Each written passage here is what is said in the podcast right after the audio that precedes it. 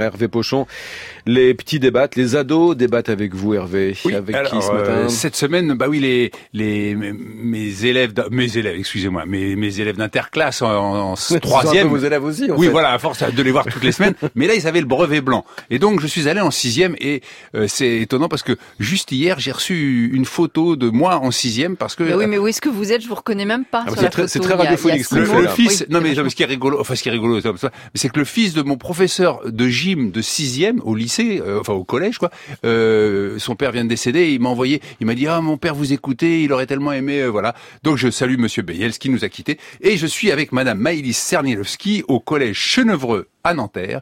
Et alors là j'ai fait toute la classe ensemble. Parfois, j'en prends six Oui, et puis on se met là, à part. toute la classe, et là, il y a toute la classe et chacun est libre de lancer le sujet. Et Nora, euh, bah, elle, elle revient cette semaine. Vous savez, il y a eu au siège de l'UNESCO à Paris la, la biodiversité au cœur- Ouais. était au cœur des débats entre scientifiques et euh, 500 diplomates. scientifiques rassemblés, 130 pays présents. Ouais, J'avais même compté 132 pays, mais bon, vous, je vous fais confiance. Euh, No- Nora souhaite réagir.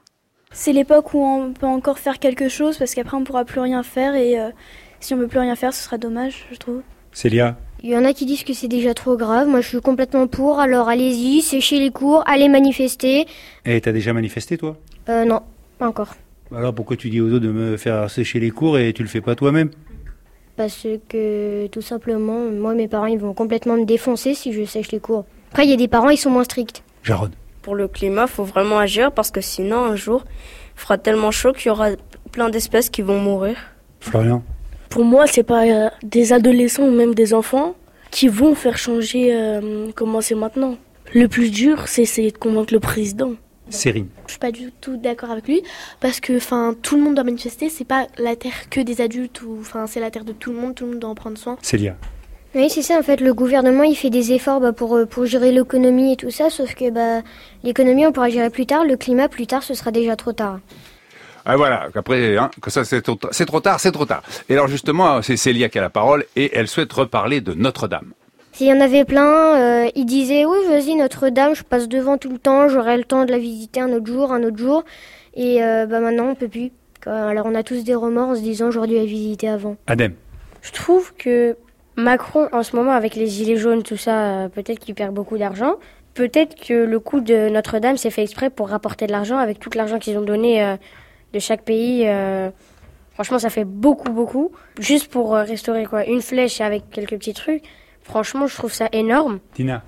Euh, J'ai peut-être choqué certaines personnes, mais euh, moi je comprends pas pourquoi est-ce que les gens ils s'excitent pour euh, la cathédrale. Mais euh, je pense que si ça aurait été une mosquée ou alors un temple bouddhiste qui aurait brûlé, on n'aurait pas reversé autant d'argent ou alors on n'aurait pas fait tout le nécessaire pour le reconstruire. Cyrine. Pourquoi ils mettent autant d'argent C'est qu'ils se sont rattachés. Enfin, c'est un, c'est par exemple une mosquée qui, est, je sais pas, bah, par exemple la mosquée de Nanterre, c'est un, un lieu religieux là où on peut aller prier, alors que Notre-Dame c'est, c'est plus que ça, c'est un monument. Louis. Moi j'ai une idée, bah on rase tout parce que pour acheter des chaînes et tout, bah ça va encore polluer. Après ça va ramener des touristes encore, ça va encore polluer. Moi je propose qu'on fasse un parc vert ici et puis voilà. Adem.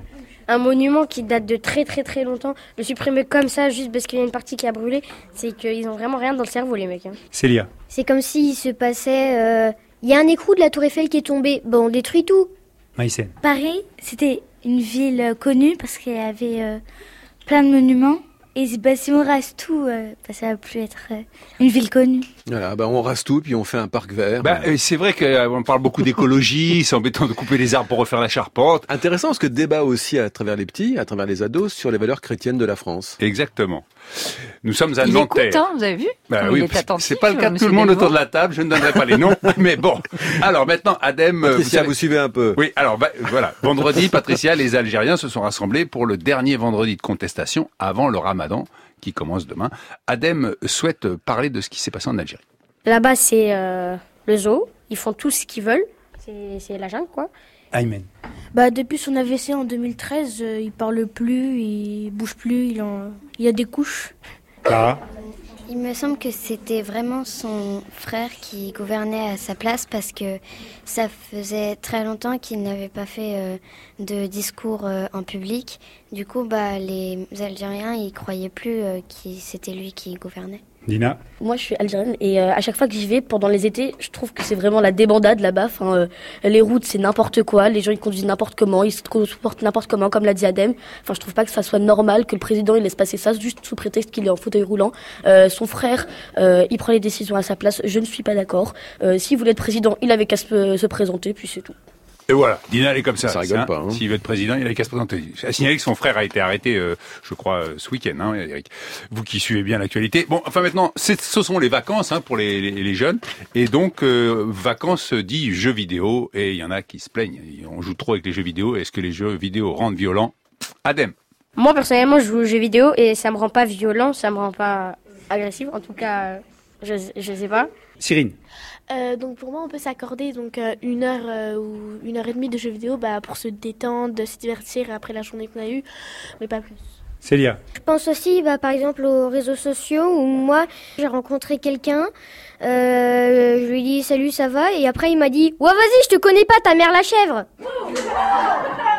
C'était un jeu vidéo euh, où tu jouais en ligne, c'est ça? Gens. D'accord, voilà. Clara Il y a beaucoup plus de personnes qui jouent à des jeux qui sont pas de leur âge que de personnes qui jouent à des jeux de leur âge. Dina Personnellement, le seul jeu vidéo auquel je joue, bah, c'est les Sims 4. Enfin, je pense pas vraiment que ça me rende vraiment violente, à part peut-être euh, les différentes façons de tuer un Sims, mais ça c'est autre chose. Mais euh, je pense que ça peut rendre violent.